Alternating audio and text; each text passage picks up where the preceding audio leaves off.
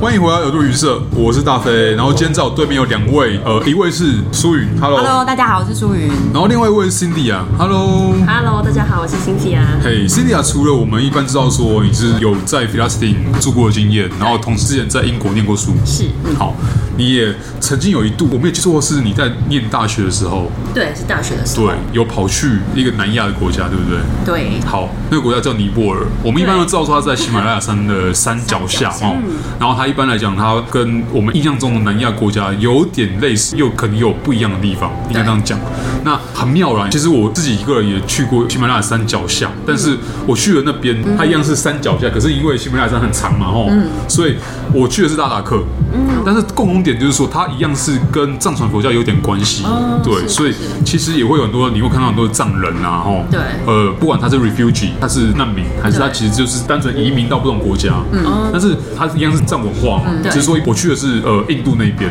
然后辛迪亚去的是尼泊尔这个完全不同的国家这样对。但我比较好奇，哎，你当初选尼泊尔的原因是什么？啊，我那时候只是大学的时候嗯去的嘛。对然后，因为我那时候大学是修阿拉伯文系，然后对双主修新闻系，所以那时候我其实目标就是很想做一个人文记者嘛，就是 humanitarian journalist。对，然后所以那时候我其实就还蛮想要去一些不是欧洲啊、美洲这些地嗯方。然后那时候我就 OK 有看到有一种就是叫做暑期实习计划， ？OK，暑期实习嘛，对对嗯对，然后我就看到尼泊尔是一个选项，然后的话我就去看他们在做哪些事嗯情，所以我后来就跑去报名嘿，所以上了之后我就去了。后来那时候我就是跟一个当地的杂志社一起做，因为我是做摄影记者，对所以我就是跟他们的记者就是到处去不同的地方跑新闻。 OK 对，然后所以我就是当时第一次在那边的时候待了一个多月，然后就体验了还蛮当地的生活，因为我也是住在寄宿家庭，哦，对，然后所以我就是真的就是跟当地人住在一起，嗯然后后来我是真的体验了蛮多不同的事情，然后后来很喜欢才再回去第二次，对啊哦，，所以很难得我会一个国家就连续去两年这样。哦，但是你这样去两次，那尼泊尔它的国内，例如说你住的地方好了，你是住加德满都吗？还是在其嗯对，他其他？哦，加德满都 OK。我是有去其他地方旅行，但是就是大部分的时候实习都是在加德满那都。包含加德满都你住的地方在嗯内，还有你之后去旅行去的地方，有没有什么地方是特别高的？高海以海拔来讲的话，哦，就是因为那时候我要去登那个安娜普尔呢，嗯对，所以那时候呃那边就是后来到海拔比较高的地方 OK 但是后来我在半山腰的时候食物中毒，没所以关系啊，就这人之常情打嘛。到尾，这就是人生，就表示你将来还还需要再去一我次也。是这样觉得。没错，对，我也觉得就是以后我还要留遗憾就是表示你还会再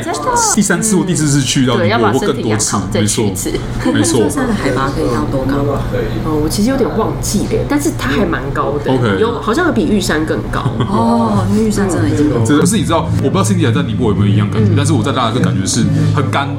对对对，是然后干的。太阳辐射很强。那有缺氧的感觉吗？哎、我觉得这个东西就是看个人。对，我觉得看个人，对像我是没有觉得缺氧，可是我可能那时候有高山症，就是高原反应，然后配合到就是我的食物中毒，所以其实我也分不出来到底哪个是那、哪你个。的没有，你手指尖跟鼻子前面有没有觉得刺刺的？没有哎，好像没有啊。哦，那那你应该那个血的循环还算好的，因为对对对像我们那时候还是，年轻嘛对不对？对就还是看个人啊哦然、后大学时期有人的讲法是说，哈，就是说你要趁年轻的时候，你还有血液循环还顺的时候，然后尼嗯泊尔去没有去比较高的地方，哦，不一定是，也有可能是南美洲的，所以就秘鲁那些地方。但是也有人讲说，哎，可能是不是因为其实血液循环太好了，哦，那就是氧气消耗量太多的话，对哦会让你在高原上面会更不舒服。各有人讲，对啊对啊所以但是我觉得还是要看个人。嗯，还对是要做好准备啦。讲到这个就很重要，做好准备，不管是你去不丹、对嗯去尼泊尔，还是刚刚讲说印度的其他地方，或是甚至去西藏也好了，嗯，对，因为刚好是都围绕着那个喜马拉雅山脉，对就好像你去欧洲，你围绕着就阿尔卑斯山一样，那你一定会有共同一样的地方，对但是我比较好奇的是说。尼泊尔，你当时去的时候，除了你本身在做义工的事情之外，还有你嗯对平常在旅行的时光之外，哦，是你有没有特别去跑去，例如说拜访当地的修道院或是寺庙？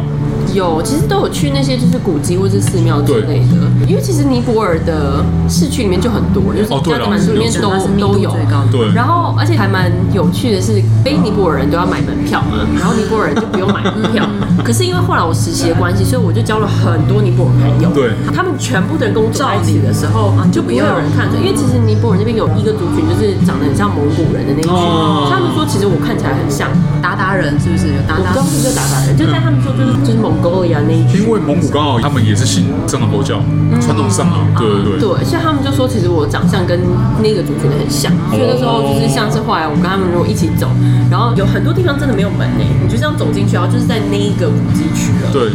对对对然后对就还蛮那他收门票会在哪里啊？收门票会有一个门口的地方，但是就是尼泊尔他们本地人因为不用门票嘛，所以他们有很多不同的侧门，他们知道怎么进去。哦对，然后各种奇怪的门可以进去了有哦。对，但是这些古迹我一开始都有买过门票。 OK OK，对还是乖乖来这样子。是对我 OK 没有逃 票。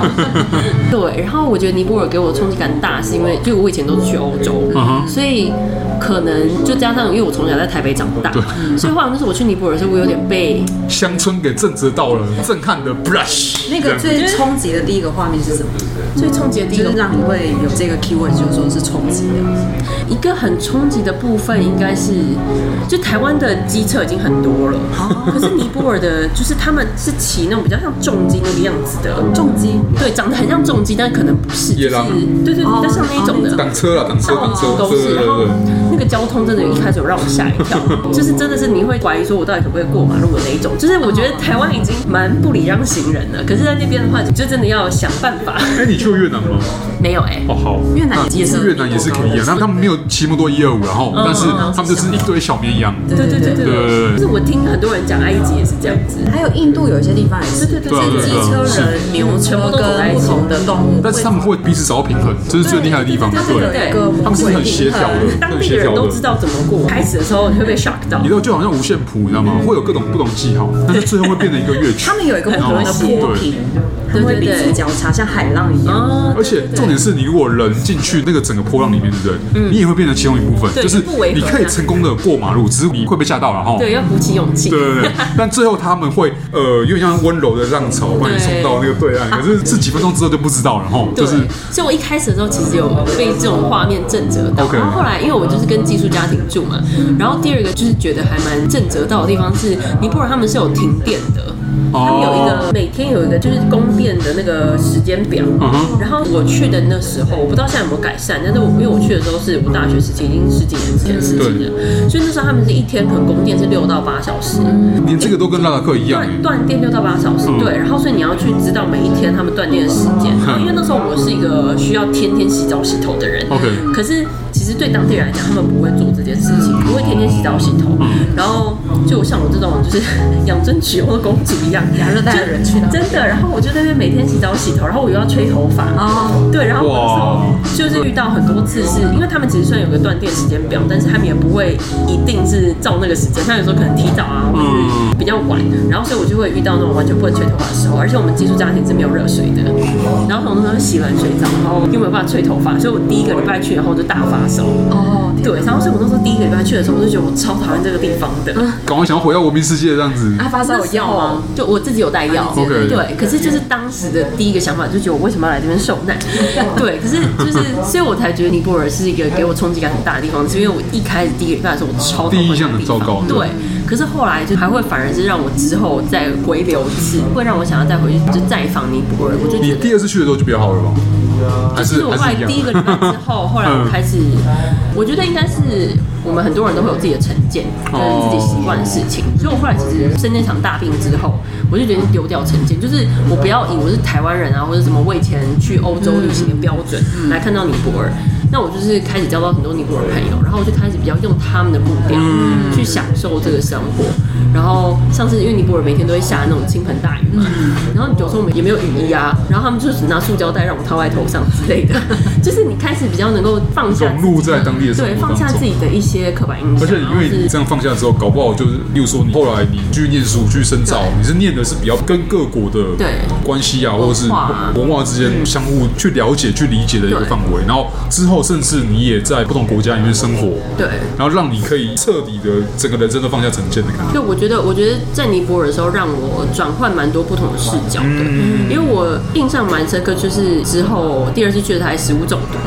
然后因为那时候我是真的很严重，哦然后尼泊尔朋友就送我去他们的急诊，然后我记得我那时候我一进那急诊室的时候，全部整个走廊全部坐满了人， 然后我说天哪，我要等多久啊？然后我就记得那时候就是也没有抽号码牌的地方，就每个人就坐在那边等，然后而且我就看看到有一个护士走出来，然后所有人蜂拥而上，就是好像坚强心理的概念一样。天哪，这样很像那个鸡舍刚打开的时候。对，然后那时候我就是一边订烟，然后我一边在想象这到底怎么回哎，事。可是是不是最后结果还是好的？例如说我，是好的对啊，你看嘛，那我想要知道为什么是好的。跟刚刚在那个车中车上吵动那 哦个那个原理是一样的，那个我突逻然辑。哦想到一个英文单词叫 surrender，臣服，臣服哦，就是让你全身心臣服在大自然跟神给予你的安排他可能这样想，就是可能不一定是大自然，可是就是一个定律、一个规律对，当地的生活的规律。然后对对对最后，哎，那我就比较好奇了，就刚苏云问的哦对，就是最后最后那个护士就是不是很有条有理的，就一个一个整其理实也好不，是，是 我的那一部朋友就是直接冲上去，哦还是有一个限制，他帮你这样是还是需要他比比较较高大比较硬派一点的那个做就是法。这他样把我们的那个号码递到他的手上病号单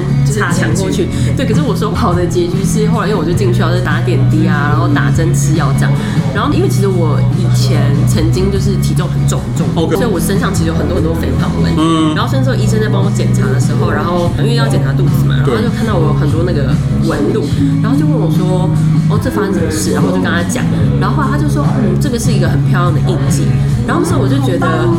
很特别，因为就对我来讲，会一直觉得很丑嘛，就是我在台湾长大，然后一直以来就是一直都那个想法就是说我跟别人不一样，对但其实然后跟别人不一样的觉是特别的地在方。台湾可能会觉得那是一个羞耻， OK 对，然后后来那个时候，我就跟医生讲说，我很希望我可以就是做手术弄掉。他说你不应该这样想，你不觉得这长得很像一棵生命之树吗？就是你的身体带着你，就是走过了这些，所以这是你身体给你的痕迹。然后像我那时候当下听到的时候，我就觉得哇，就是一个转换视角。所以其实这些转换视角这件事情，从尼泊尔那之后，跟我后来做很多发展啊的时候，是还蛮重要的一点，就是转换视角，就是你常常就是用不同的角度看事情，就是其实很多事情没有那么绝对，没有那么黑白分明，只是我们可能从小被灌输的，就是每个事情可能有一个绝对的答对案。但是我们觉得在那一刻的时候，我就是对那一个当下那个当下的 moment，我就是印象深刻，我就把它写到我日记里面。然后每年我都还会看一看我自己日记，就是提醒自己当初听到那句话当下的感动。哦，哇，我现在听完我也觉得好感动，嗯，就是那个冲击，有时候旅行带给我们冲击，对有时候会是这样突然的一句话或一个画面，对或一个味道或一个什么样给我们的，嗯，就是给我们人生的一个有点像枢纽的，对啊，就觉得是一个还蛮不错的体验，因为有一些事情其实是有时候自己在里面是很盲目的，就是充满盲点，也不知道其实别人是怎么看的。你如果今天不是去尼泊尔的话，你你搞不好就没有机会。比如说听到这句话，或者是嗯对，知如果道没，有食物中毒的 话，或是刚好有看到另外一个角度的事情，哦 因祸得福，是不是？对啊，因为其实藏传佛教的那个嗯呃相关地区的氛围，它就是一个比较和平，然后比较会从各种不同万物，然后自然事物的那个角度去看嗯对事情轮。回啊但我觉得这个东西就是像刚刚淑云讲的，旅行的另外一种的效果。对就是我们在不同地区，哎、刚好到了这个地方，然后经历到不同的事情，那这跟是不是尼泊尔其实没关系。但我觉得今天听到 Cindy 的这样，我觉得蛮为你刚开心的啦，啊嗯因为你刚好是在这个国家，然后在这趟旅程的当中，因为一件不幸的事情让你得到 了呃幸运的结果，这样子。对，哎、这样讲回来，好像现在疫情完之后，好像大家是不是应该要开始要疯出国，对，然后尽量重去要嗯去那些自己比较舒适圈以外的地方，对嗯对，尝试去一下那个会限电的国家。我觉得会限定国家这个蛮好的，很适合台湾人，我觉得，我觉得其实很多时候，我自己认识的台湾蛮多朋友会对一些特定地方有一些刻板印象，嗯就比如说觉得说哦，南美洲很危险啊，然后是不是？没错嗯印度就可能会被会被强暴啊，对啊，就是有一些蛮强烈的刻板印象，或者是就是我们只要讲说去阿拉伯国家，他们就说哦，你会不会呃， 会不就会是被炸弹攻击？对呀、之类的然后就是有好像随时在爆炸一样就会有那种很感觉多很多刻板印象。但是后对来啊我就发现，其实这也是我当初就是开始做不一样的研究的一个开端，嗯哼就是我很想用我自己亲身的经历去看一下，嗯以前我以为的刻板印象是怎么样，然后到底实际走访我体验的真相又是什么。嗯所以我觉得那是我一直以来很想做的事情，就是从旅行带过的一个转变。哦，我们广义来讲的话，人生就是一个不断的在追求自己目标的旅行啊。虽然可能就像你讲的，很多人一辈子活在台湾，嗯，可能没有办法走太远，嗯，但其实不一定啊，因为像我们家做很多主题，嗯我们家做很多好玩的跟不好玩的，旅行中会做的事，都特别的、有特色，全部都做了，嗯对就一起收进来这样子。那只是说，今天哎，Cindy 啊，刚好讲到这个，我觉得是一般人讲到尼泊尔，可能讲的是哎去很多什么哎去古迹啊，去古迹、去滑翔翼，哦，对对对 对，对，做我有做很多去那种飞机伞什么东西嘛，对不对对？但我觉得以今天这个角度来讲的话，我觉得反而还蛮酷的。嗯，对，我其实后来是觉得我得到最大的应该真的是放下成见嘛，然后我 OK 用尼泊尔人的生活步调去生活，然后我就发现其实他们是很快乐的一群人。嗯，其实没有拥有那么多的人，其实常常会比较快乐，是因为你拥有越多，你就会越想要更多。然后后来就发现，其实我的每个尼泊尔朋友都很单知足纯。常乐。对，然后他们也不会觉得说你是外国人，你好像比较有钱，他们反而会就是想要抢着请客。哦，对，我就发现其实就是他们很多尼泊尔人都是这样，他们其实可能没有什么钱，可是他们就是觉得我就是好好的对待我的朋友，然后今天我们就是大家一起好好的生活这样。那其实后来跟我在巴勒斯坦经验是很相似的。哦哦，OK，